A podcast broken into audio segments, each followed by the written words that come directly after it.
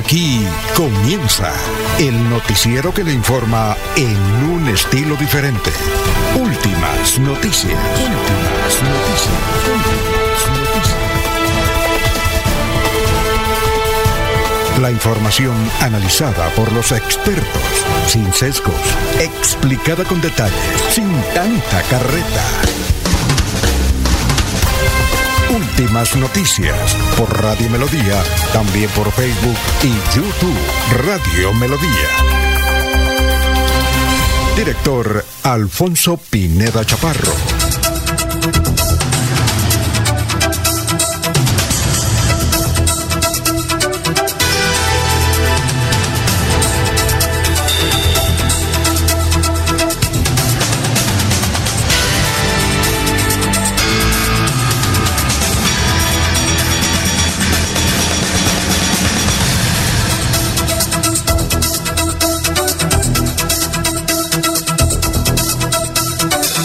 Gracias a Dios. Gracias a Dios estamos con ustedes. Hoy es eh, lunes. Estamos estrenando aviso, ¿no? Hoy es lunes 11 de abril del 2011, eh, no. Hoy es 17 de abril, perdón. Hoy es lunes 17 de abril del 2023. Eh, me confundí por y me distraje ahí con el nuevo aviso que está ahí. ¿Sí Está como más reluciente el aviso. Bueno, son las 5 de la mañana, 4 minutos. Gracias a Dios nos abre el micrófono al nuevo Otero Carreño. Para presentarles las noticias, siempre vamos por Facebook, estamos por YouTube. Vamos a saludar a la gente ahora que nos escribe también por YouTube. Me dijo, hombre, ustedes tienen gente en YouTube y no los saluda. Ya los vamos a saludar. Bueno, hoy es 17 de abril. Lloviendito. Como dice un, oyente que nos escribe por acá, lloviendito. Hoy es el día, a ver qué es. Eh, hoy nace, un día como hoy, 1919, nació Chabela Vargas eh, en San Joaquín, Casa Rica, nace María Isabel Anita Carmen de Jesús Vargas Liz, Lizano. Chabelita Vargas. Ay, Chabela, Chabela. 1919. Un día como hoy, en 1961, la invasión a la Bahía Cochinos. Un día como hoy, en el 2014, eh, fue sepultado Gabriel García Márquez. Gabriel García Márquez, ¿no? Ya hace nueve años. Un día como hoy, en el 2019, se quitó la vida Alan García, presidente del Perú, despresidente del Perú, ¿no? Hoy es el Día del Campesino, perdón, hoy es el Día Social del Campesino afectado por la violencia. Día Internacional del Campesino afectado por la violencia. Vamos a ver el dólar, está bajando, el dólar está bajando a 4.428 pesos Está bajandito, hay que comprar el dólar. Bueno, vamos a saludar a nuestros compañeros que ya están aquí en la mesa virtual de radio virtual y real, ¿no? De Radio Melodía, la que manda en sintonía. Laurencio Gamba está en Últimas Noticias de Radio Melodía 1080 AM. Bueno, gran Laurencio, ¿cómo se encuentra? Tenga usted muy, pero muy buenos días. Alfonso, cordial saludo. Pues bien, el saludo para la señora Sara Prada Gómez, para un Otero que está en la parte digital. Y un saludo muy especial hoy para María Cecilia Gailán Mora, Leobardo ¿Gailán o Gaitán? Galibán, me dicen ahí. Y Leobardo Mora Angarita. O, Gaitán.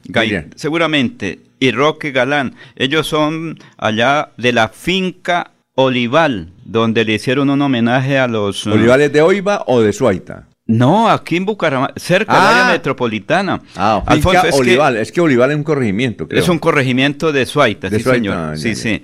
Es que la promoción de Santo Tomás, 1978, y desde el Canadá vino Gonzalo Díaz Dorantes. Y estuvo el profesor Enrique Ordóñez Maldonado, quien Montañez, Enrique Ordóñez Montañez. Montañez, digo, sí, Montañez, que recibió un reconocimiento. Él fue docente del Santo Tomás en 1978, Alfonso.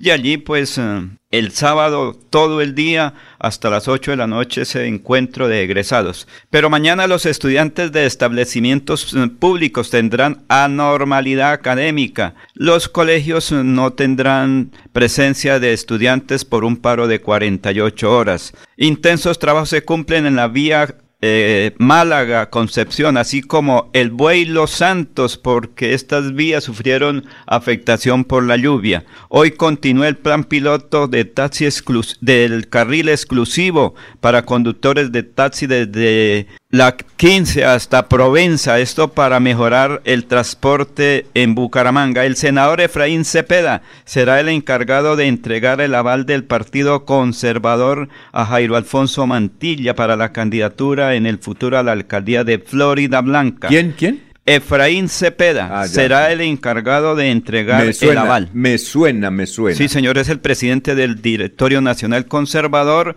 y senador de la República. La empresa electrificadora Santander tiene un plan especial para atender eventualidades por la actual temporada de lluvias. Mañana paro de docentes. Precisamente Enrique Acosta, que es el presidente del Sindicato de Educadores, nos explica por qué este paro de mañana y del próximo miércoles le devuelva a Santander lo que le debe en materia de educación.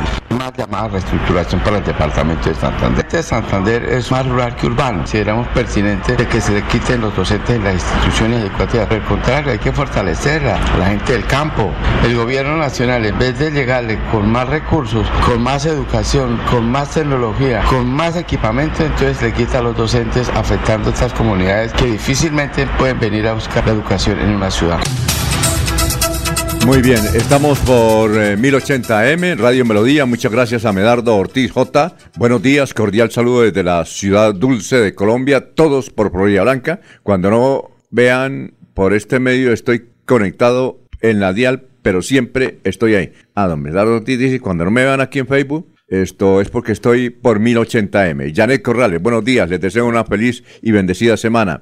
José León, desde Ciudad Norte, Bucaramanga, en sintonía, gracias, excelente, bendecido día y semana. Edinson Cala, buenos días, feliz comienzo de semana desde el Palmar, municipio verde de Colombia. Llovió toda la noche, por aquí también. José León, mil bendiciones para todos, excelente eh, día, estamos en sintonía, gracias. Igualmente un saludo para don Jairo Macías, don Ramiro Carvajal de Deportivos Carvajal, Aníbal Navas Delgado, gerente general de Radio Taxis Libres, que tiene el teléfono 634-2222, Juan José Rinconosma, Lino Mosquera, Peligan, eh, Pedrito Ortiz dice buenos días, eh, salúdenme, que me hace falta para ir a bañarme, estoy ya con la toalla y listo, pero siempre con el radio prendido aquí en la sala y en el baño. Muchas gracias, Pedrito.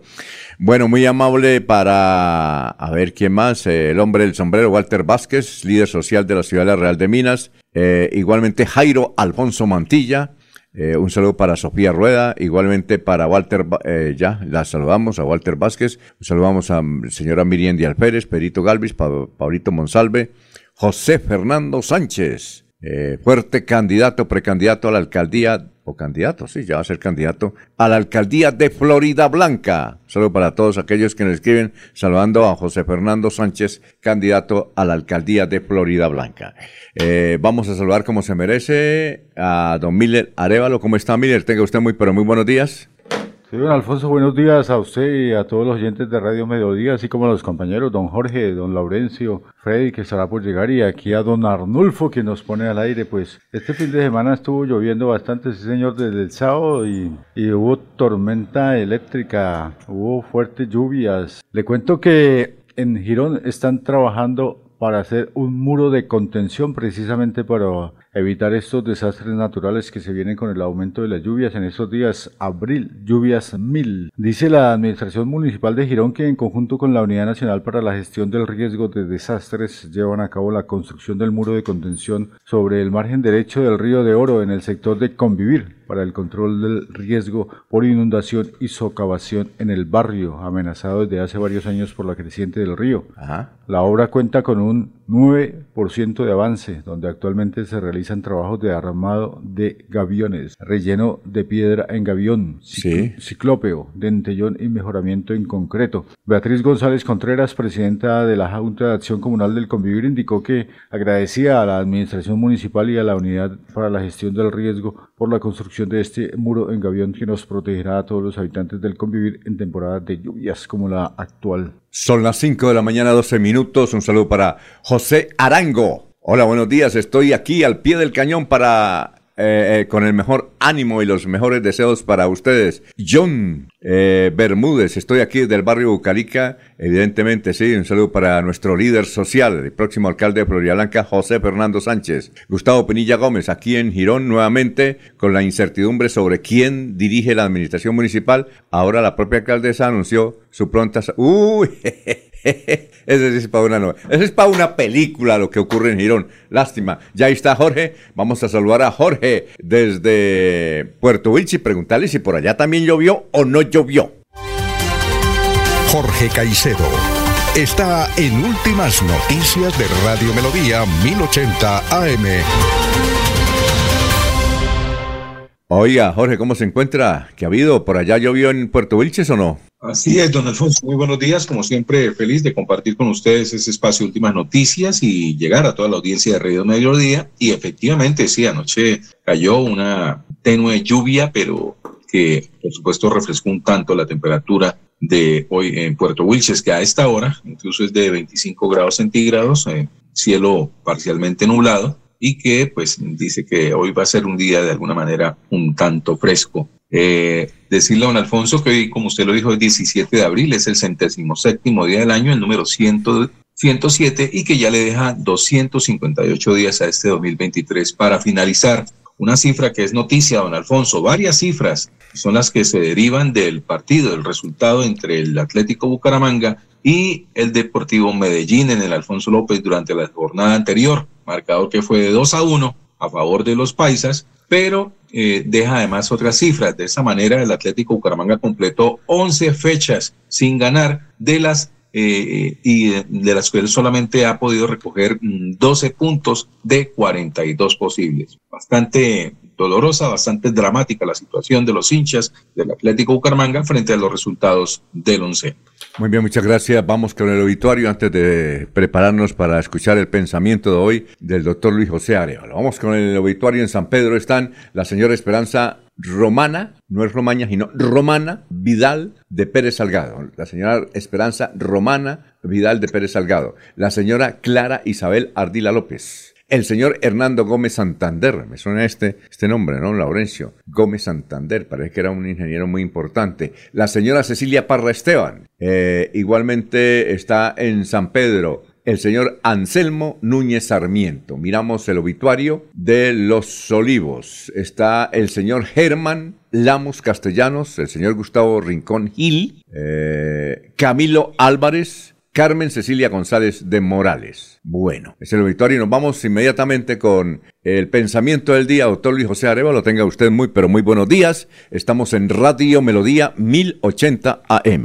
Muy buenos días, estimados oyentes y periodistas del noticiero Últimas Noticias de Radio Melodía. Feliz semana para todos. El pensamiento de hoy lo encontramos en un muro de cualquier escuela, elaborado por un profesor de cualquier escuela, y que dice, la escuela volverá a ser el segundo hogar cuando la familia vuelva a ser la primera escuela, porque la vida es hoy, mañana sigue.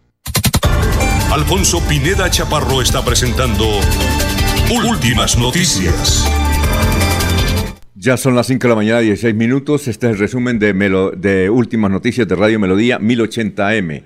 Hoy 17 de abril del 2023. La Mesa de los Santos se encuentra aislada por el mal estado de las vías la carretera por la punta está desbancada y no hay paso. Y por Curos está por un solo carril. Carlos Alberto Niño Navarro, de 29 años, el ingeniero ambientalista de la Universidad Pontificia Bolivariana, asesinado en los alrededores del Estadio Alfonso López. Laboraba en la Corporación Autónoma Regional de Santander CAS y además tenía un taller de motocicletas en el barrio La Victoria. Se realizó el Festival de la Gallina en el barrio El Porvenir por varios restaurantes, pero fue un total desorden. Eso sí, la gallina muy buena. Padres de los niños que practican BMX en Bucaramanga hacen un llamado a la Administración Municipal de Bucaramanga para que realicen el mantenimiento adecuado a la pista de este deporte que está ubicada en la Comuna 8. Además de eso, reclaman más seguridad en la zona del barrio San Martín, debajo del viaducto García Cadena, donde se encuentra esa pista abandonada del BMX. Fue construida en la administración de Fernando Vargas Mendoza, cuando era alcalde. el Atlético Bucaramanga perdió dos goles a uno eh, ayer en el estadio, en el estadio Cucaseros de la ciudad bonita. ¿Qué dicen nuestros vecinos? Vanguardia Liberal. Eh, por obras, la Plaza Cívica de Bucaramanga tendrá cierres hasta finales del 2023. Si escucharon, hasta el finales del 2023. Además de la transformación del espacio público y del mobiliario que se realizará en este icónico escenario de Bucaramanga, la alcaldía también contrató obras para el mejoramiento de la malla vial en corredores aledaños. El tiempo trae la siguiente información. Un video publicado en redes sociales muestra cómo un conductor que va en la vía nacional entre San Gil y Socorro en las curvas más peligrosas, que son las del Cañón del Chicamocha, se atraviesa al carril contrario cuando vienen vehículos en contraflujo poniendo en peligro su vida y la de los demás viajeros. La revista Semana dice, cancelado Partido Nacional América por graves disturbios, eh, la nueva fecha para el encuentro será hoy en el Atanasio Girardot, puerta cerrada, a partir de las 10 de la mañana. El Frente ha titulado en primera página, Nuevos pactos para cobro del peaje en la Mesa de los Santos, obras de concesión vial en Santander. Y esta es la pregunta del día en Melodía. ¿Está de acuerdo con el uso del carril exclusivo de Metrolínea por parte de buses y taxis? ¿Sí o no? Respondan en Melodía en línea. Alfonso Pineda Chaparro. Está en Últimas Noticias de Radio Melodía 1080 AM. Bueno, muchas gracias. Son las 5 de la mañana, 19 minutos. Nos pregunta alguien que por qué se va otra vez Julia. Parece ser que eh, el joven exalcalde que estaba encargado, el doctor Javier Rolando eh, Beltrán, Acevedo Beltrán, elevó una tutela y como que ya salió. Entonces, eh, bueno, ella tiene que irse y él regresa. Eso está, está curioso el asunto, ¿no? Entonces, pero parece que iba a decir eh, Miller. Pero si regresa entonces definitivamente ya no es, estaría aspirando a la alcaldía del Socorro. Él, él había, había como propuesto, planeado o pensado la idea de que de llegar a ser la alcalde del Ah, bueno, tiene esas dos posibilidades porque aquí nos indican eh, y Gustavo Penilla Gómez dice que la propia Julia está diciéndole a la gente que sale. Entonces llega nuestro, llega nuestro amigo nuevamente Marco Perales Junior. Alfonso, pero la situación es muy compleja tremendo por cuanto eso. es, digamos que jurídico. Es un aspecto jurídico que son los jueces de la República los que están ordenando la parte administrativa y política de Girón. Ajá. Qué desgaste para la administración, para la comunidad, porque al fin y al cabo ni el uno ni el otro tiene un desarrollo adecuado de los programas de gobierno, porque mes a mes hay que hacer cosas importantes, Alfonso. Bueno, un saludo para Gilberto Álvarez. Eh, dice un Gilberto Álvarez que nos ve por YouTube. Ah, gracias. Gracias por la sintonía. Eh, igualmente, hay otra noticia que fue a nivel nacional, muy, muy, muy fuerte, que la vimos el viernes por la noche. ¿Recuerda usted de Marlon Farid Rincón? Marlon Farid Rincón, ahí eh, CMI se equivocó porque dijo que, era el que había sido gerente de la electrificadora. No, fue secretario general, fue jefe jurídico de la electrificadora de Santander. Pero él también fue eh, personero delegado en lo penal en la ciudad de Bucaramanga. Debe tener unos 50 años. Usted lo conoce, tal vez. Algo, sí, Alfonso. bueno, sí, le hemos hecho entrevistas. Entiendo que ocupó importantes cargos públicos. Pues que la denuncia es supremamente grave, ¿ya? La Corte, nada más que la Corte Suprema de Justicia, lo penalizó a 30 meses de cárcel porque colocaba a las secretarias a hacer cuestiones sexuales con él en la plena oficina. Ya, no, eso es, es curioso. Acoso sexual. No, acoso y, todo. Y ataque. Y ataque y de todo. Es decir, abuso. Eh, eh, Jorge, abuso, pero, pero es que Daniel Coronel, ¿usted leyó la columna de Daniel Coronel o no? No, no, no, no, pero sí tengo el reporte de algunos medios de comunicación con respecto a esta situación y a este fallo que ha hecho la Corte Suprema frente al comportamiento de este funcionario. Es que eh, la columna de Daniel Coronel da detalles íntimos del muchacho con las secretarias. Íntimos, íntimos. Y además, eh, por ahí creo que otro medio publicó esto y busqué, creo que fue el colombiano o el país de Cali, donde también mencionaron paso por paso cuestiones íntimas del jefe jurídico en plena oficina. Eso fue hace que unos ocho años más o menos. Tal vez más. Eh, 2014, no, nueve años. Cuando estuvo de gerente el doctor Gómez Gómez. Eh, pero él había estado gerente, eh, es decir, él también estuvo cuando fue el doctor Ricardo Roa Barragán, me parece a mí. No, no creo. Creo que él ingresó cuando estuvo. El doctor Carlos, Alberto, Alberto, Gómez. Ah, ya, ya. época. No, no, no. Es que, Jorge, usted lee la columna de Daniel Coronel, y ahí está todo explícito. Todo lo, Oiga, y lo curioso es que un juez de Bucaramanga lo absolvió. Fue al tribunal y lo absolvieron. Y fue a casación. Y allá los magistrados dijeron, no, no, no. Las pobres muchachas tenían que hablar de su intimidad ante los jueces, las pobres muchachas. Yo no sé si lo harían virtualmente o en presencialmente. Y eso es lo que denuncia Daniel Coronel, que las propias mujeres tenían que colocar la cara y decir, mire... Tenían que ser víctimas nuevamente. No, pues no, no, no, no, no, no. Fueron víctimas. Eso es una... eh, y, y lo que plantea Daniel Coronel no es porque trate aquí el santanderiano Marlon Farik, sino es verdad que una mujer a pesar de ser afectada por este caso, o casos como esto, tiene que exponer su cara y decirle, mire, es que él me hizo tal, y el juez, hay jueces muy morbosos también y dicen, bueno, pero tal cosa, O pero tal explicar, cosa. explicar las acciones eh, que el señor abogado del momento hizo, quiso hacer, o Oiga, invitaba, o... Y yo no puedo creer, yo no, yo no conozco a ese juez. Eh, ¿Usted tiene el nombre ahí, don Jorge, el, el nombre del juez que absolvió a Mari, Marik, eh, ¿cómo es? Marlon Farik.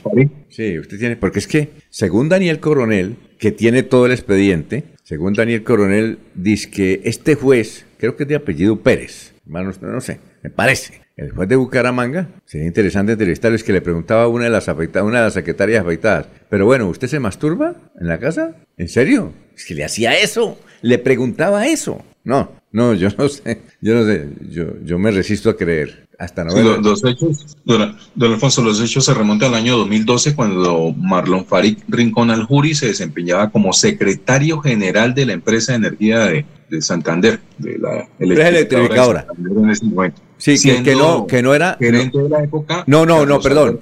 Ah, sí, que no era gerente. Lo que pasa es que en CMI entiendo que la nota eh, mencionaron que él había sido gerente. No, tuvo un alto cargo, ¿no? No sé si gerente Sí, encargado, pero tuvo un alto Secretario cargo. general. Secretario general o, jurídico, sí, claro. ¿Y qué más dice Jorge? Sí. No, básicamente la nota pues habla de los nombres de, la- de las personas que colocaron en la denuncia en su momento. Son dos mujeres. eh, pues no, no, creo que no pertinente para nosotros dar el nombre de ellas una vez más. No, no. Eh, No, no vemos los nombres, aunque, aunque en CMI sí dieron los nombres, pero no hay derecho, y creo que el espectador también dio los nombres, pero no, no hay necesidad. Pero yo digo, eh, tremenda la, la situación de ellas, que se exponen a eh, su intimidad ante la justicia, ante los jueces, ¿no? Debe haber, de- debería haber algún otro sistema, ¿no? Sí, así es. Básicamente la nota pues habla también que Iván Ferney Lozano, quien fue directivo del sindicato, dijo que mientras esta persona estuvo en la empresa, se colocaron muchas denuncias ante los directivos y el gerente de la época eh, y en diferentes juzgados y tribunales de Santander, pero nunca prosperaron estas denuncias. Agregó que el fallo de estas dos funcionarias que se vieron afectadas por el comportamiento de, de Rincón al Jury eh, prosperaron pues finalmente porque el sindicato brindó su apoyo económico para que siguieran adelante eh, con la denuncia y ya que el gerente de la época pues no destinó, no desestimó las denuncias eh, que se realizaban por, fueron realizadas por otras mujeres. Dice que las denunciantes de ese abogado trabajaban en la electrificadora de Santander y que y dice además que una de ellas habría sido despedida luego de colocar la acción, una acción de tutela quien, para que fuera reintegrada al cargo. Es básicamente lo que dice el expediente, pues Sí, claro. a grosso modo. Ajá. Sí, señor. Ahora, eh, dice Daniel Coronel que un juez de Bucaramanga,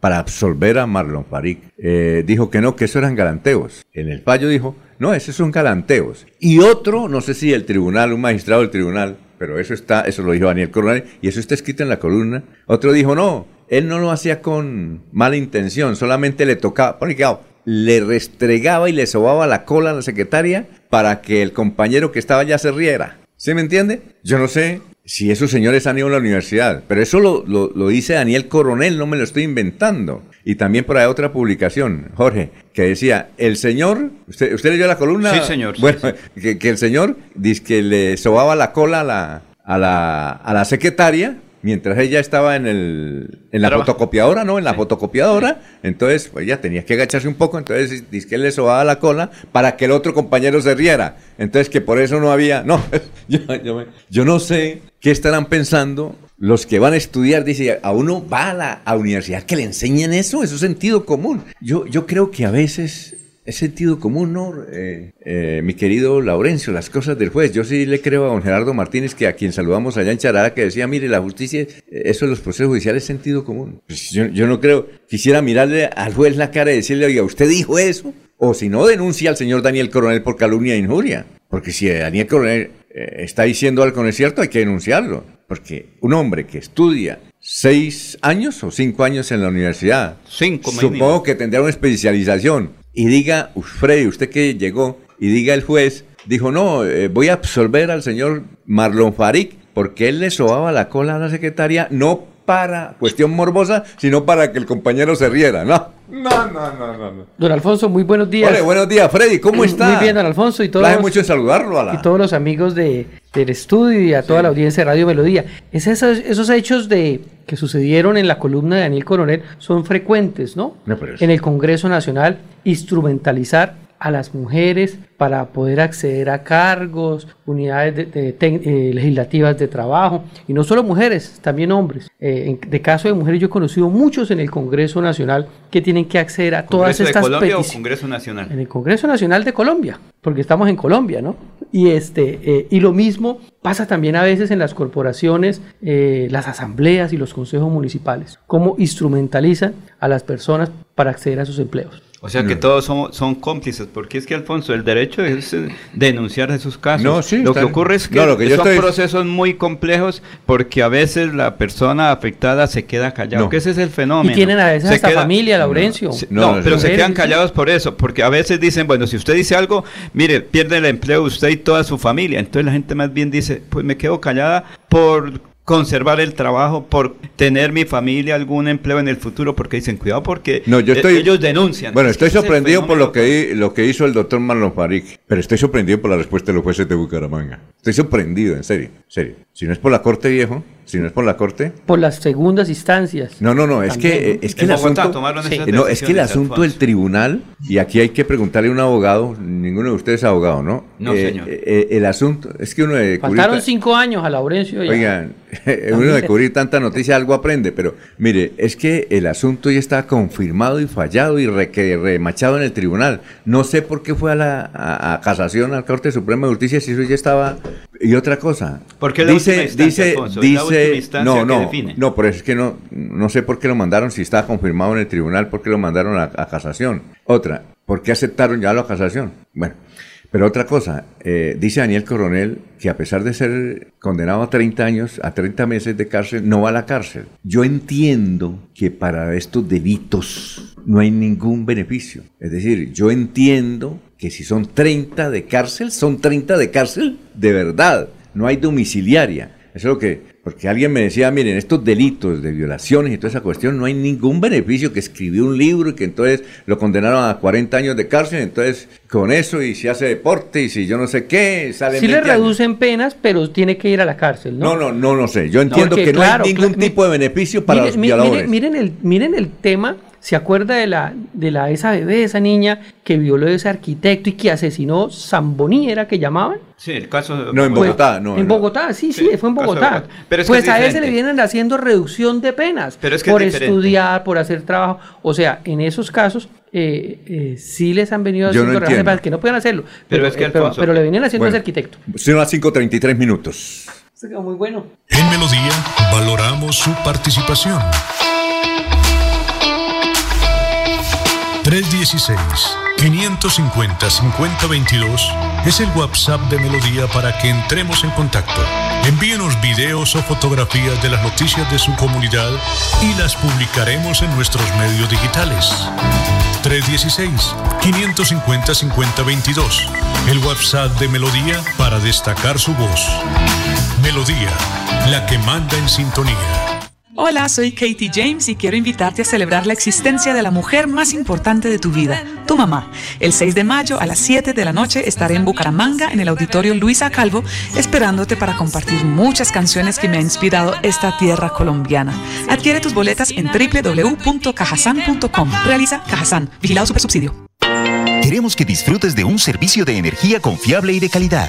Por eso, trabajamos en el mantenimiento de la infraestructura eléctrica. Para que estés informado oportunamente de las fechas y horarios, síguenos en nuestras redes sociales o consulta toda la información en www.esa.com.co. ESA, Grupo EPM, Vigilado Superservicios. El día comienza con Melodía. Últimas noticias, 1080 AM.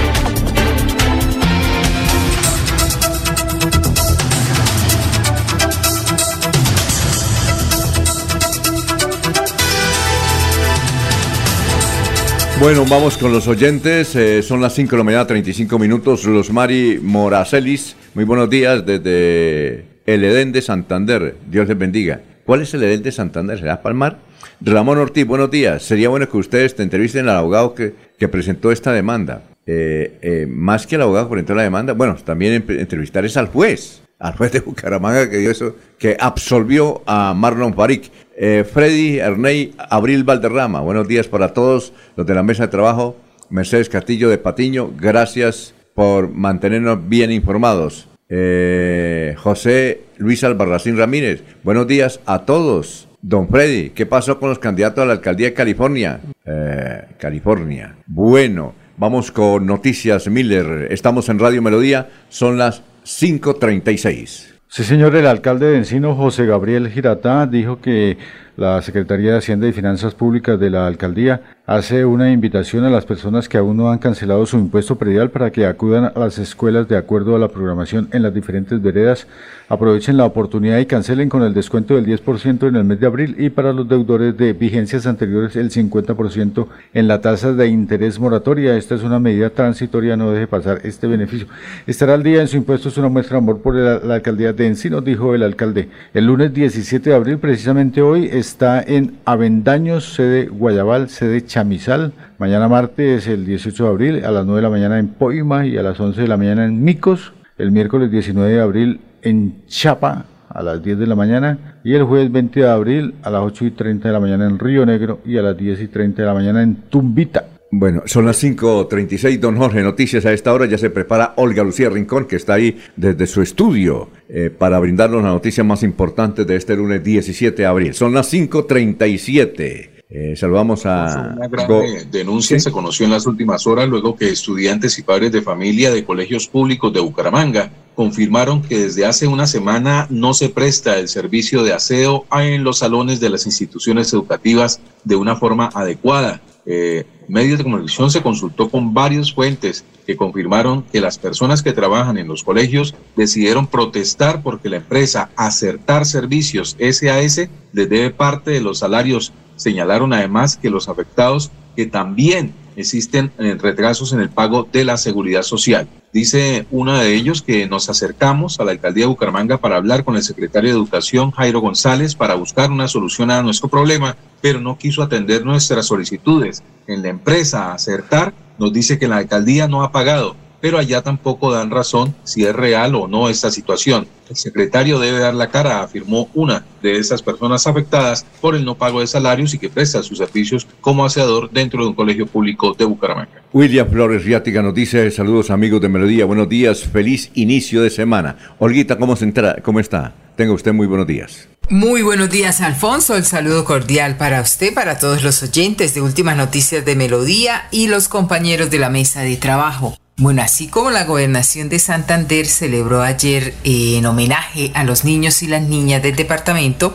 pues también la alcaldía de Bucaramanga se pone la camiseta para rendir homenaje a la niñez bumanguesa. Shows musicales, festivales, gastronomía y juegos en familia hacen parte de esta gran celebración. Se espera impactar a más de 16 mil personas entre niños, adolescentes y adultos sobre los eventos que se van a desarrollar. Tenemos declaraciones de Jenny Rodríguez, coordinadora del programa Infancia y Adolescencia, que nos cuenta las actividades que se iniciarán el próximo 21 de abril. Tenemos una variedad de eventos. Vamos a iniciar este 21 de abril con un Facebook Live y un conversatorio para las personas que quieran acercarse presencialmente en el auditorio del sexto piso de la alcaldía, en el que vamos a hablar de la importancia del fortalecimiento en familia y del juego como factor protector. Asimismo, el día domingo 23 de abril vamos a tener un show de teatro musical en el que se va a reforzar específicamente la importancia de la protección de los páramos y la vinculación también de los niños y las niñas con el cuidado del ambiente. Vamos a contar con tres horarios de este show, uno a las 3 de la tarde, otro a las 5 de la tarde y el último a las 7 de la noche. Vamos a tener también diversos festivales de aventura, de juego y amor en familia. El primero de ellos lo vamos a realizar este martes 25 de abril en el Recrear del Norte en el horario de 8 a 12 del día. La funcionaria también está invitando a todas las familias de Bucaramanga para que el domingo 30 de abril se unan a un evento que se va a realizar en la Recreovía. Allí van a encontrar diversas estaciones, atractivos, actividades para compartir, por supuesto, en familia. Importante destacar que este homenaje a la niñez se adelanta todos los años con apoyo de la Consejería Presidencial para la Niñez y la Adolescencia, la Corporación Juego Niñez, para dar cumplimiento a la Ley 724 de 2001. Con esta información me despido agradeciendo a ustedes su amable atención. Continúen con más en Últimas Noticias de Melodía. Un feliz lunes para todos. Bueno, son las 5.40 minutos. ¿Recuerda que aquí estuvimos, tuvimos al muchacho este Mauricio Matri? Sí, claro que sí. Oiga, yo sí les dije a ustedes, ese muchacho va a hacer noticia a nivel nacional. Pues sí, ayer estuvo en todos los noticieros de televisión, lo sacaron, porque la semana pasada él fue el que promovió el revolcón allá en el Congreso de la República. Él es piedecuestano. Así es. Él se llama Mauricio Martínez Triana, por eso se llama Mauricio Matri. Y seguramente, no por, yo, yo creo que ya no alcanzan estas elecciones, pero dentro, dentro de tres años para las elecciones de, de Congreso el tipo va y va a tener una buena votación en el Senado. es como, este es como más fuerte que, que J. Hernández, este es como más, más beligerante, me da la impresión. Don Alfonso, yo creo que sí tiene Mauricio Matri la oportunidad de aspirar pero a uno de los cargos, pues puede ser asamblea, pero asamblea... puede ser concejal también, para que desarrolle desde ahí sus yo creo que él pinos. tiene Yo creo que él tiene mucho más que asamblea, porque en la asamblea ahí se enquista y entonces... Pero son sus primeros pinos. Yo a él lo conocí en las elecciones pasadas a la Ajá. campaña presidencial. Sí, claro. Y precisamente ha sido un activismo muy importante por diferentes redes sociales.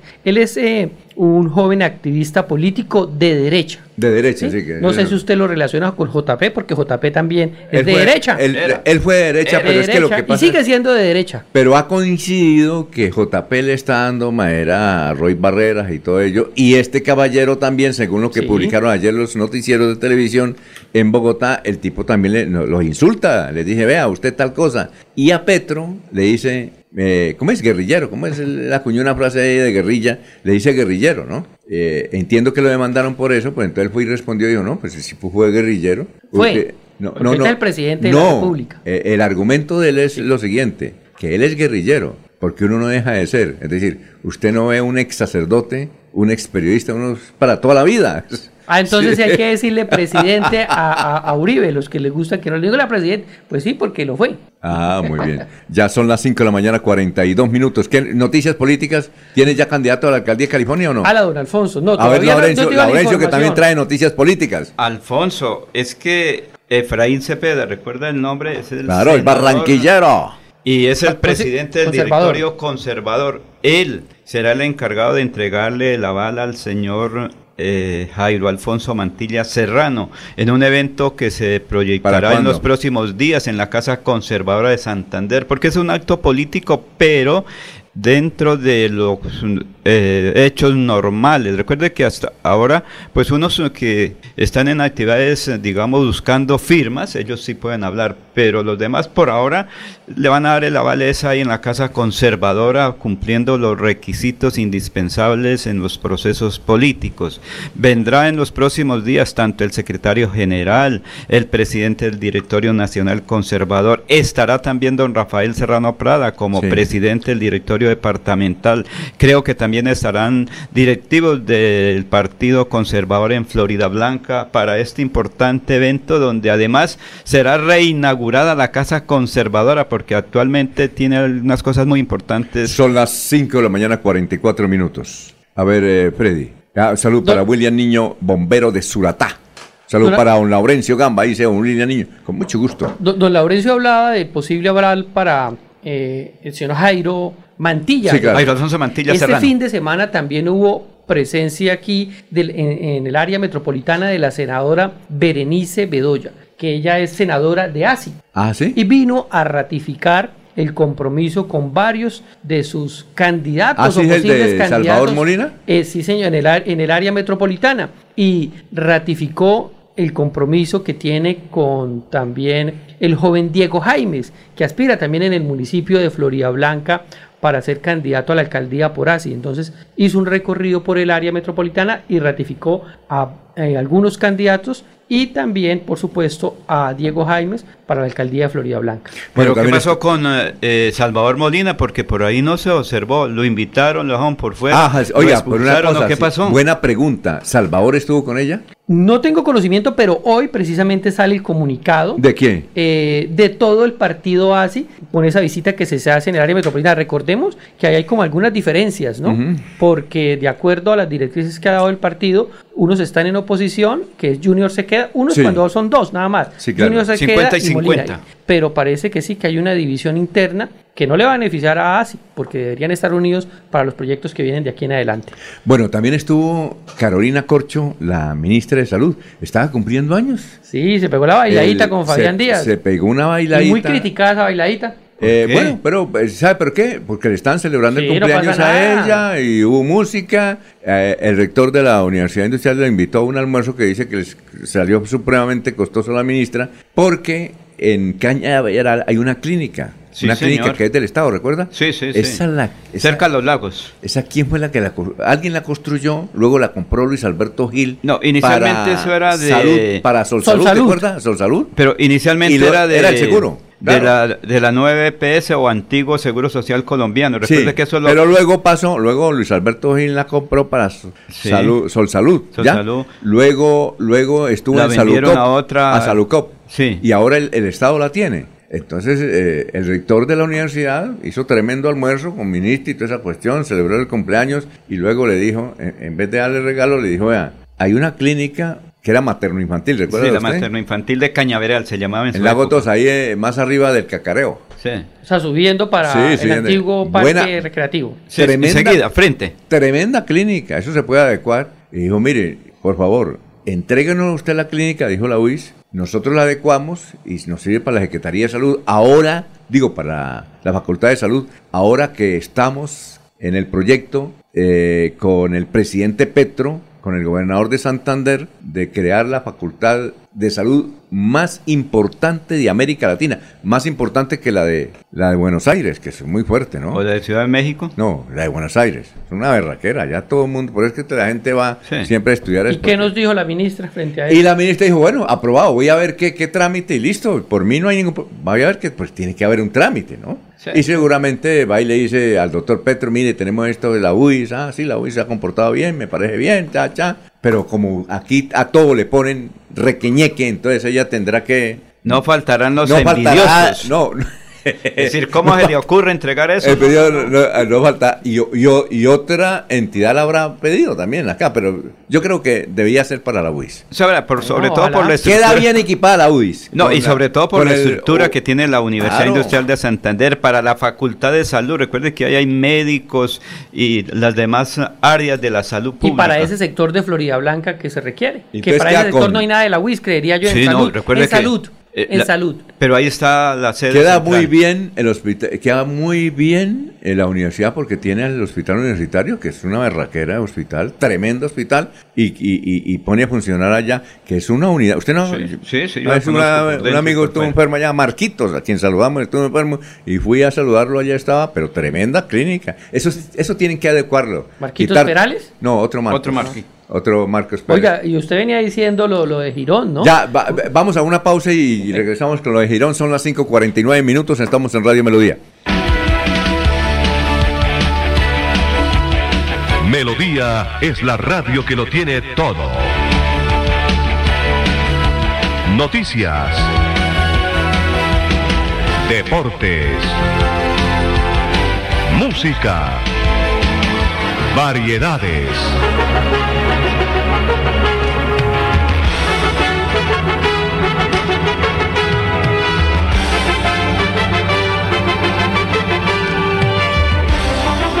Melodía La Grande.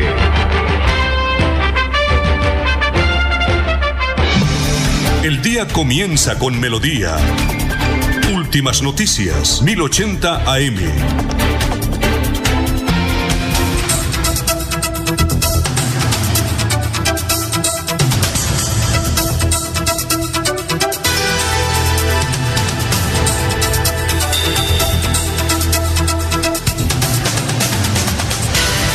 Vamos con noticias, Miller. Estamos son las 5 de la mañana, 50 minutos. Ya vamos a saludar a nuestros oyentes. Sí, señor, con relación al tema que ustedes venían tratando de la solicitud del rector de la Universidad Industrial de Santander, el profesor Hernán Porras Díaz, a la ministra de Salud, Carolina Corcho, dijo que el compromiso de la Universidad Industrial de Santander es estudiar la viabilidad jurídica para que un artículo del Plan Nacional de Desarrollo permita que no solamente el bien de la clínica de Cañaveral, sino los bienes que tiene en general la nación puedan ponerse al servicio de la comunidad. Dijo el rector que en este caso para un centro de atención primaria, pero igual podría ser para el caso de la educación que permite la ampliación de cobertura y, por qué no, para residencias estudiantiles. Dijo que la UIS avanza hoy en la construcción de la mega obra de construcción y modernización de la Facultad de Salud, un gran complejo que impactará en el desarrollo de la región. La clínica está al frente del parque que precisamente está abandonado. Esa clínica ya lleva varios meses desocupada desde que se la, eh, la Sociedad de Activos Especiales la tomó de salud.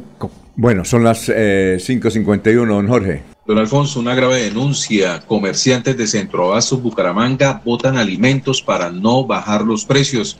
En video fue grabado un operario arrojando a un contenedor de basura una gran cantidad de tomate en buen estado. Según la publicación que inicialmente se difundió en la cuenta de un camionero de un, de un camionero en Twitter, la grabación fue hecha el domingo anterior. Eh, el trino dice, llega este video de hoy de la central de abastos de Bucaramanga, donde los intermediarios tiran a la basura aproximadamente 200 canastillas de tomate y denuncian que lo hacen para no bajar el costo de los productos al consumidor. Esta es la renuncia que ya está en medio de algunos medios de comunicación y donde se evidencia algunos comerciantes de centro abastos estarían arrojando alimentos a la basura con el propósito de no bajar el precio del mismo por la sobreproducción del producto. 552, estamos saludando a don Edgar Solier. Eh, gracias por la sintonía. Millares para que se Escamilla de Puente Nacional en de Cuesta. Edgar Solier Millares Escamilla, muchas gracias por la sintonía. El abogado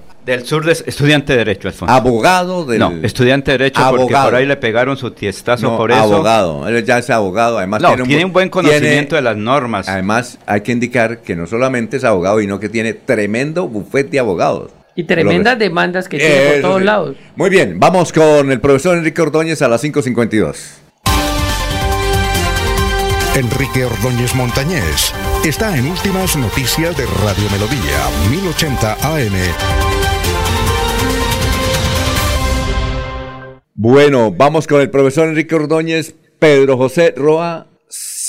Mire, esta está buena. Pedro José Roa quiere saber, profesor, si la palabra espichar, tan utilizada en habla corriente, es correcta o no. Profesor, porque es que yo le digo a la, a la gente, bueno, espíchele ahí al celular tal cosa. No se le dice espichar. Profesor, ¿se puede decir espichar y qué significa espichar para Pedro José Roa? Muy buenos días, Alfonso y oyentes de Últimas Noticias. Con mucho gusto, don Pedro José. Y espichar, pues es un término que utilizamos incorrectamente. Es un barbarismo que empleamos eh, mucho en Colombia. Y sobre todo aquí en Santander, ¿no? Aquí en Santander se eh, escucha mucho decir, espichele el botón ahí, espiche el timbre. y todas esas situaciones de espiche. Se me espichó la llanta, se me espichó la llanta también. no, estoy espichado. Sí, se me espichó una llanta y no puedo seguir. Bueno, entonces, pues el término pues no es correcto. Son, eh, como ya dije, pues es un barbarismo de la lengua. Las palabras correctas son oprima, oprima el botón, o pulse, pulse el botón, pulse el botón. Entonces hay oprimir y hay eh, pulsar el botón o pulsar el, botón del timbre, el del equipo de sonido, el de la luz, en fin, cualquier eh, botón de esos se oprime pero no se espicha. Y cuando se trata de una llanta, pues la llanta se desinfla, no se espicha. Se desinfló una llanta, no se espichó una llanta. Entonces, don Pedro José tiene razón, es un término muy utilizado en Colombia, pero es incorrecto, Alfonso. Muy bien, eh, son las 5.55. Irma Lucía Moreno estuvo de visita en Cúcuta por algunos días y escuchó la palabra majunche. ¿Qué es majunche, profesor? En Cúcuta hay una serie de, de, frases que uno no conoce acá. Por ejemplo, allá no le dicen ají al ají. Creo que, a ver, don, eh, ¿cómo es que llama nuestro amigo de Oro Noticias? Nuestro amigo, el gigante. Jorge Carrero. Chucho Carrero. Chuchito, ¿cómo es que le dicen al ají en Cúcuta? Bueno, eh, Irma Lucía Moreno estuvo de visita en Cúcuta, profesor, por algunos días y escuchó la palabra majunche. ¿Qué es majunche, profesor? Bueno, doña Irma, sí, lo que usted dice, cuando me dice que estuvo de visita en Cúcuta, de una vez me da la impresión que es un término traído de Venezuela porque aquí en Colombia no, aquí en Colombia usted busca el diccionario de colombianismo y no encuentra esa palabra majunche. Esa palabra la encontré yo cuando era presidente Chávez eh, en Venezuela, que empleó la palabra majunche, y la recoge en el diccionario del habla coloquial de Caracas una señora María Elena de Alexandro Bello. Es un, de, una, de una fundación de la cultura urbana en Caracas. Entonces ella recoge en un diccionario todos esos términos que pues nosotros los escuchamos ocasionalmente por aquí en Santander, pero en Cúcuta sí se escucha como si fuera de, de, venezolanos, como si fuera colombiano, pero el término es un término venezolano. Es lo mismo que malandro, el malandro se utiliza mucho allá en Venezuela. Ese término también es eh, venezolano. Pero cuando ella me dice de Cúcuta, de una vez entendemos que es bajunche. Sí, yo recuerdo que eh, majunche, el significado es algo de baja calidad eh, o de mala calidad, una cosa que es de mala calidad. El presidente Chávez lo empleó en alguna ocasión cuando estaba en las elecciones, dijo, la batalla electoral mía es contra los amigos del imperio norteamericano y no contra los candidatos majunches de aquí, los candidatos majunches de aquí. Es como si alguien se refiriera a los candidatos de aquí de para la alcaldía y les dijera candidatos majunches por decir que son de baja calidad. En Venezuela se utiliza mucho ese término majunche para indicar algo de baja calidad. Por eso repito que lo empleó el presidente Chávez en, en su momento. Muy bien. Y en el diccionario que ya les dije del habla coloquial de Caracas se encuentra ese término, Alfonso. Diccionario coloquial de Caracas. Los que quieran consultar por Google o en ese diccionario seguro que se encuentran ese término. Y todos la terminología de empleada por los venezolanos. Bueno, usted sí sabe, profesor, que en Cúcuta no le dicen ají al ají, le dicen es, nos dice don Chucho Carrero, muchas gracias, le dicen es pichaque, pichaque, profesor, ¿usted sabía eso? Allá usted no dije, dame el favor y me da el ají, ¿no? ¿Eso qué es, muchacho? Pues lo picante. Ah, ese es pichaque. Eh, igualmente que en México le dicen chile, ¿no? Sí, en México, Chile. Aquí le dijimos ají o alguien le dice picante. Eh, dice don Chucho Carrero que él no tiene redes sociales, será, dice no hay señal en redes, en redes. ¿Será la emisora o será de su equipo en Florida Blanca? Porque aquí usted tiene, ¿no? Todos tenemos acá y está bien, está full o no en redes sociales. Muchas gracias, Chucho. Profesor, muchas gracias, muy amable. Por ahí lo vimos en una foto donde usted recibió un homenaje del Colegio Santo Tomás. Imagínese usted, Alfonso, alumnos de hace 45 años. Imagínese. 45 años. Cuando eh, que quedaba en la me tocaba ir todos los días a recoger a mi novia en esa época, que fue alumna suya, eh, allá en, la en, la en la calle 30 y qué? 31, ¿no? La calle 31. ¿Con, ¿Con carrera qué? ¿Con carrera, qué? 13. Con carrera 13. ahí se paraba Alfonso a esperar a Ah, sí, claro. Oiga, sí. Eh, eh, profesor, ¿y cómo es el barrio más antiguo de Bucaramanga? ¿Es un restaurante? ¿Cómo era que llamaba ese sector? Ese es el, el sector de la Payacuá. Payacuá. Mucha gente no sabe. Hay un restaurante Payacuá. Por eso. No, pero porque se llamaba así Payacuá. Profesor, una berraquera. Y el colegio Santo Tomás que siempre ha sido de un buen estrato, ahora se llama eh, New Cambridge, ¿no? El New Cambridge, sí, es, es, decir, los estudiantes que cursaron el bachillerato en el Colegio Santo Tomás, no, ya no, como el colegio ya no existe y ahora es el New Cambridge, que entre otras cosas es el primer colegio de Colombia en puntaje, entonces eh, tienen que decir yo soy bachiller del New Cambridge, no pueden decir yo soy bachiller del Colegio Santo Tomás, porque el Colegio Santo Tomás no existe. Bueno, tiene que decir, yo soy bachiller del New Cambridge. Y creo que Jairo Jaimes estudió allá también, me, parece, me da la impresión. Mm, Jairo Jaime, imagínese, Jairo Jaime lo recibí yo pequeñito, Jairo Ah, Jaime. bueno, allá Yolanda lo conocí. Blanco, Yolanda Blanco Arango, eh, Julio César Ortiz Rangel, el, ah, el Julio el actual presidente de la Cámara de Comercio de Bogotá, el, ex magistrado del Claro, ah, usted fue profesor de, usted fue profesor de él. Yo fui profesor claro, de Julio César. Claro, y fue profesor también, eh, sí, claro, y él es eh, abogado de Petro y abogado de Rolfo Hernández, ¿no? Claro. Y ahora es presidente de... La Cámara de Comercio de Bogotá. Ave María. Eh, ese colegio era de, Tobías Rey, ¿él todavía vive? Sí, Jairo, eh, sí, es de Jairo Tobías Rey. La, ¿Él vive todavía? Sí, claro, sí, él vive, todavía vive Jairo Tobías La que murió fue su esposa que era psicóloga, ¿no? La esposa, la psicóloga, Amparo Vesga de Rey. Y la secretaria, la que me tenía mucho aprecio, que me tocaba llamar a García de Hernández. ¿Cómo era que llamaba? Ernestina García. Que murió. Ella murió, sí, señor. Ah, qué tiempos aquellos cuando uno tenía novia, ¿no?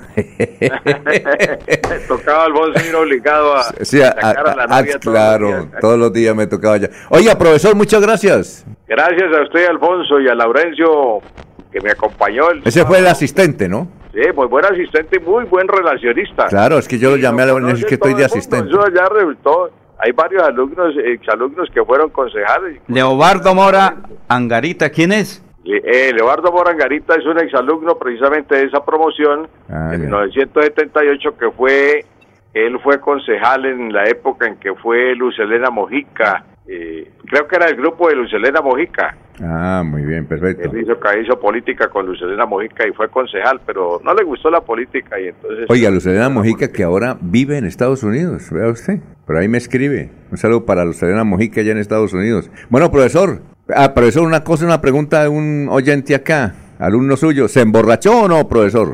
No, Alfonso, ah, ¿No? yo no yo no tomo trago hace más de yo creo que hace ya como 25 años que no puedo. Ah, ya. ¿Laurencio se emborrachó o no? Porque él era el conductor. ¿No? Laurencio tampoco. ah, bueno, listo, perfecto.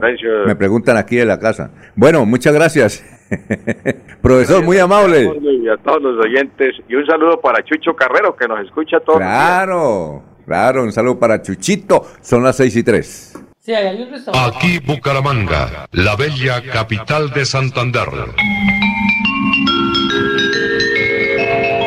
Transmite Radio Melodía, Estación Colombiana, HJMH, 1080 kilociclos, 10.000 vatios de potencia en antena, para todo el oriente colombiano.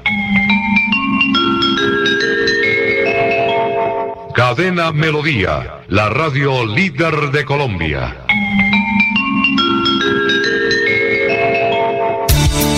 Los invitamos a sintonizar el programa Curación Natural del médico especializado en medicina alternativa y complementaria, doctor Ricardo González Parra, de lunes a sábado en sus nuevos horarios 6 y 30 y 9 de la mañana, con la orientación profesional para todo tipo de enfermedades, tratamientos con medicamentos naturales sin químicos. Llame y agende su cita médica sin costo al 313-392-2623. 313-392-2623.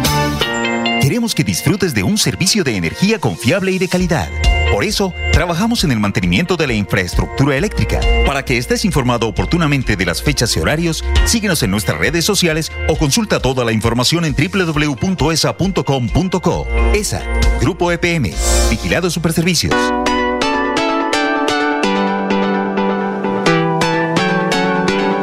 Melodía, Melodía, Radio Sin Fronteras.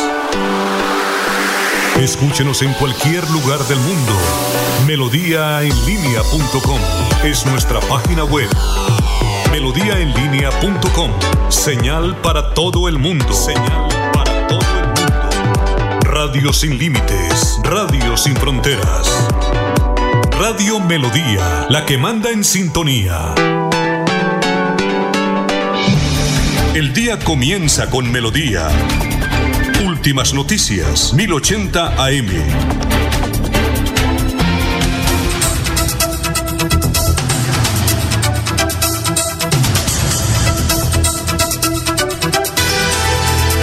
Eh, Juan Alberto Martínez, qué bueno escuchar al profesor Enrique Ordóñez, eh, Elda de Prailla, Carmelisa Balaguera, William Floriátiga. Hoy a las 5 de la tarde en el Consejo de Floridablanca se habrá, perdón, habrá sesión tema, las elecciones de las juntas locales administradoras. Invitamos a todos los oyentes que quieran participar. 5 de la tarde, Consejo Florida Blanca. Eh, mm, Juan Martínez, un saludo para el profesor Enrique Ordóñez, fue mi profesor. Por eso es que aprendí a escribir bien. Ah, Zoraida Laitón, también fui alumna del profesor Enrique Ordóñez, lo escucho aquí desde Málaga. Alfonso, un datico, es que cuando llegamos hacia las 12 y 50, una de la tarde el viernes, eh, la gente lo recibió muy alegremente al profesor Enrique Ordóñez, muchas señoras eh, soltaron lágrimas por ese encuentro, pero hay un caso bien interesante, estando ahí, cuando le dicen, profesor, es que queremos que nos dite una clase.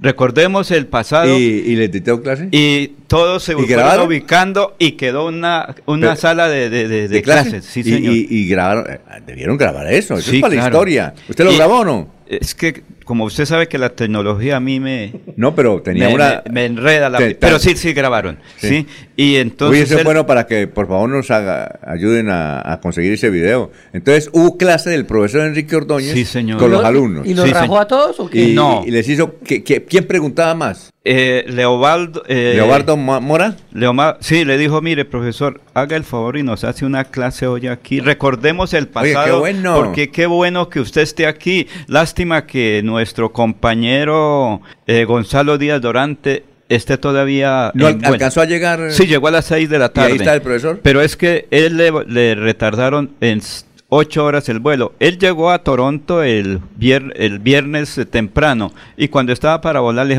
eh, su vuelo queda eh, modificado. Finalmente a las 8 de la mañana del sábado tomó el vuelo en Toronto a Bogotá y de Bogotá hacia Bucaramanga a las 4 y 50. Pero ah, llegó. Llegó y lo esperamos, como dijo el profesor Enrique Ordóñez, lo esperamos y ahí fue también muy bien recibido bueno, vamos por sus compañeros. Vamos con noticias. Miller, ¿cómo, ¿qué noticia nos tiene a esta hora? A las 6 de la mañana, 8 minutos. Sí, señor, pues hablando de colegios, pues también tenemos que hablar de la normal superior. Eh, nos compartieron que la historia de la normal superior inició el 15 de abril de 1875 bajo la dirección de la distinguida dama bogotana María de Jesús Páramo, en medio de la expectativa de la recién creada Escuela Normal Nacional de Institutoras. ¿En dónde? De Bucaramanga? Bucaramanga. Sí, señor, acá precisamente 148 años la escuela normal, la que está ahí cerca al mesón de los Búcaros. Oiga, pero le cuento una cosa, ¿sabe cómo se llamaba realmente? Escuela Nacional de Institutos de Bucaramanga, dice acá. No, no, mis hermanas estudiaron allá y se llamaba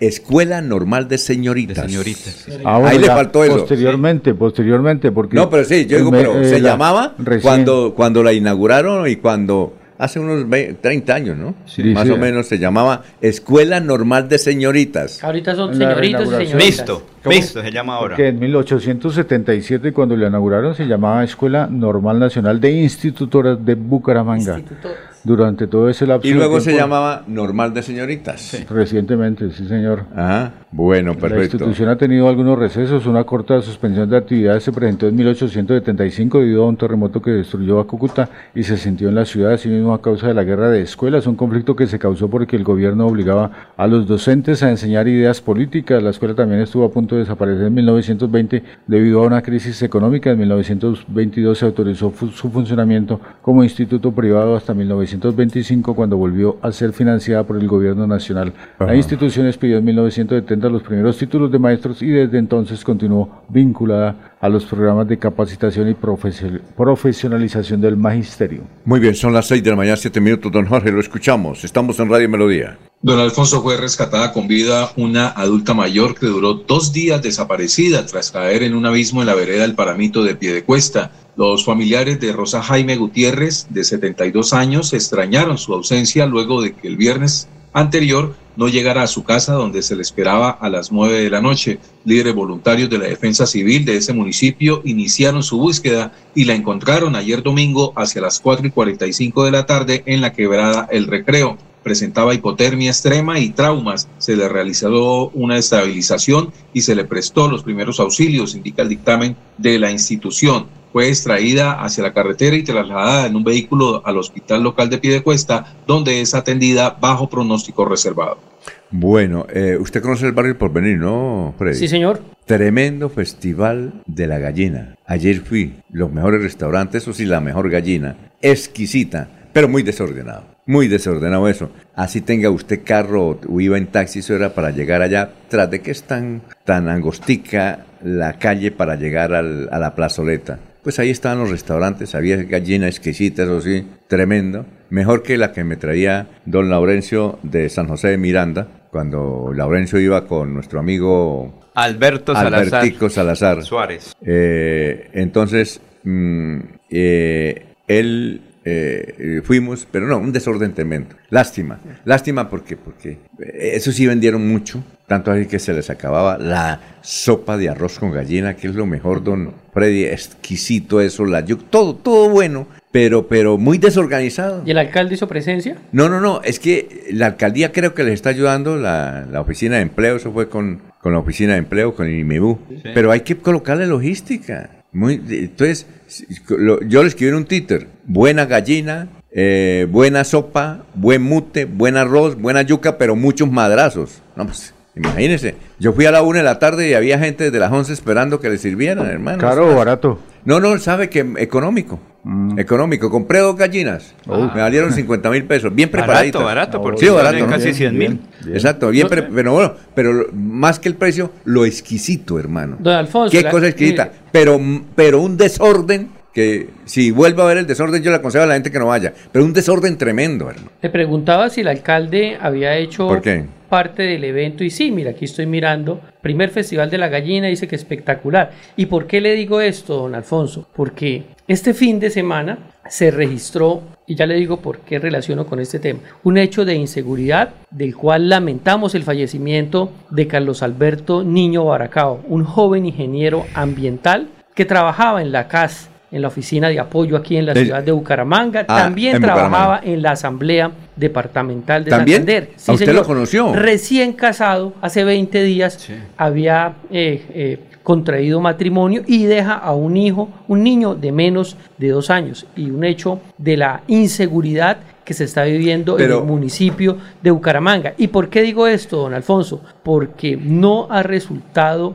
en nada las estrategias de seguridad de Bucaramanga. De nada ha servido la llegada del general Manuel Vázquez, eh, eh, excomandante pues, de la policía del área metropolitana, y mire este hecho que se ocurre. Y eh, hay hechos de seguridad donde tiene que hacer presencia el alcalde, el Consejo de Seguridad del área metropolitana que se hizo la semana pasada, y no fue el alcalde, pero sí va al Festival de la Gallina, al Festival de la Empanada, y no va a los hechos importantes en los cuales tiene que ser presente como mandatario de la ciudad. Mire, ¿y sabe cómo lo mataron? Según la versión de la policía, el, tipo eh, tiene en La Victoria una alquiler de motos, en el barrio La Victoria. Entonces se vino con, un- a- le dijo a alguien que lo trajera al estadio departamental, cerca del estadio departamental Alfonso López, ¿ya? Entonces él se vino de, de parrillero. Eso fue por la noche, se vino de parrillero por El la tarde. viernes. El viernes por la tarde, perdón, las- las- como a las cuatro y media. Se vino de parrillero, cobró 70 mil pesos, se lo pagaron, se subía a la moto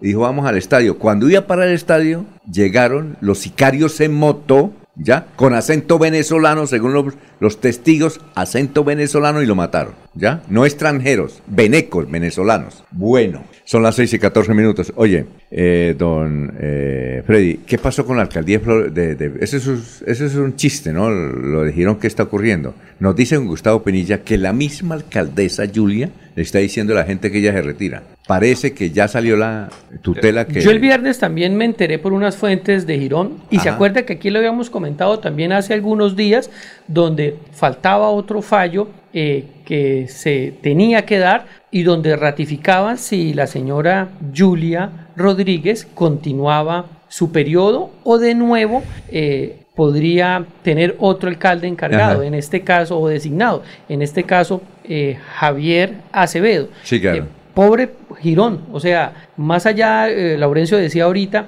el tema administrativo, sí, y, y todo eso conlleva que la ciudadanía esté en esa incertidumbre porque van a salir los secretarios de despacho, nuevamente la contratación y los programas estancados. Y mire que esos hechos ocurren eh, básicamente por el grupo político de, de John Abiud, Sí. porque fue Carlos Ramón, eh, eh, ah, perdón, Carlos Román. Román, perdón, Carlos Román, quien fue el alcalde, lo suspenden, luego Doble viene la elección, los amigos, de, y es una pelea entre ellos y aquí el, el problema son los ciudadanía. Girón. Bueno, y, y- y otra cosa, eh, la semana pasada eh, en la W eh, hicieron W Radio, ¿cuánto valen las tener las 29 secretarías? Imagínense que Girón tiene que unos 200 mil, ¿cuántos habitantes? Tiene más Digamos secretarías. 160 mil habitantes. No, no, Más secretarías que Bogotá, ¿no? no, no, por eso, por eso es que le iba a decir, tiene Impresionante. 20 29 secretarías, ¿no? Eh, 29 secretarías. ¿Cuántos habitantes tiene Girón? Echémosle coñapa y todo 200 mil. Bueno, 200 mil habitantes. Bogotá tiene 8 millones. Sí. Bogotá tiene 8 millones. Diez. ¿Ah? 10. Bueno, Ah, sumamos 10 millones. Miller sí sabe por qué. La secretaria, la secretaria de, perdón, la alcaldesa de Bogotá, Claudia López, dice que ella tiene 22 secretarías. Y esta tiene 29. Por Dios. 29. Girón, 29 secretarías. Le valen 3.500 millones de pesos al año al ¿Y presupuesto. quién creó esa secretaría, don Alfonso? Pero claro, que John Abiud Ramírez, pero a través de esas secretarías pudo realizar muchas obras. Pero- Evidentemente, lo que pasa es que debía estar era él. Eh, Cuando estaba él sí funcionaban Venga, porque, don, Alfonso, porque pero se es que un hicieron presupuesto solo para atender pero se hicieron muchas pero se hicieron muchas obras en Girón, en serio. Por ejemplo, la clínica que Pero eso es con la Secretaría de Infraestructura. Por eso. Con una secretaría. No, pero, pero eh, a- eh, las 29 funcionaron mientras John Abiud estuvo alcalde, funcionaron. Eh, eh, él creó también la Contraloría, por ejemplo. El señor que vino aquí, gerente de la clínica, que dice que va a entregar en octubre la, La mejor clínica de clínica Girón. de Girón, eso viene de, del trabajo de la semilla de John Abiud. Hay una vía que muy pocos utilizan,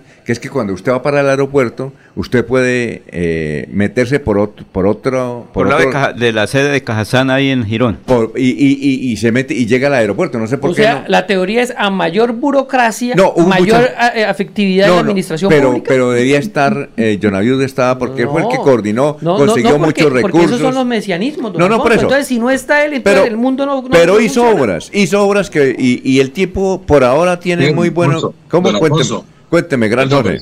Es que, el, el- el problema no es eh, que si se hizo obras, si el alcalde tuvo la facilidad, si fue un importante gestor. Lo que está en entredicho es por qué tantas eh, dependencias dentro de un municipio de esta categoría como Girón. Eh, eso es lo que, lo que se está preguntando la ciudadanía, eso es obviamente lo que se genera desde los medios de comunicación. ¿Por qué un municipio como Girón, con 200 mil habitantes, tiene que mm, tantas dependencias dentro de su administración local, o sea, incluso más que la misma capital de la República, que con una población de 10, 11 millones de, de habitantes, eh, tiene prácticamente la estructura de, de un estado centroamericano, como el de Guatemala, como el de Honduras, como el de El Salvador. ¿sí? Eh, es esa la, la, la gran inquietud. Y, y lo que dice Freddy es muy cierto. O sea, entonces la tesis es que a mayor burocracia, mayores realizaciones por parte del administrador del municipio. Creo que no. Eso no, no es la, la, la, la, la, tesis o, la, o, la, o lo que habría que aplicar. Lo que uno, uno responder es por qué hay tanta burocracia, por qué hay tanta,